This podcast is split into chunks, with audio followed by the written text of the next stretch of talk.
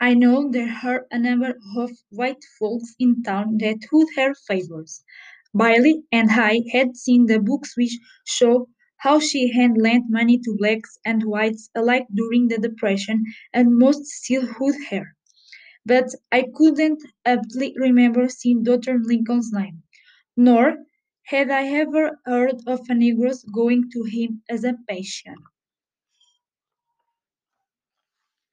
Mamma knocked on the back door and a young white girl opened it to show surprise and single stare.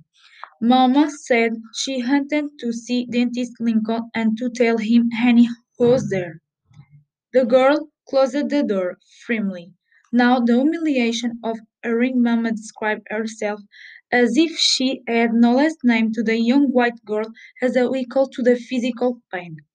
It seemed terribly unfair to have a toothache and headache and have to burn at the same time the heave burden of blackness.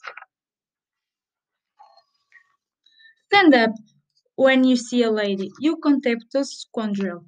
Her tongue had thinned, and the words rolled off well enunciation. Haven't to, by rights, we has paid up before. I figure we gon' be that kind of nasty. We gon' have to pay for it.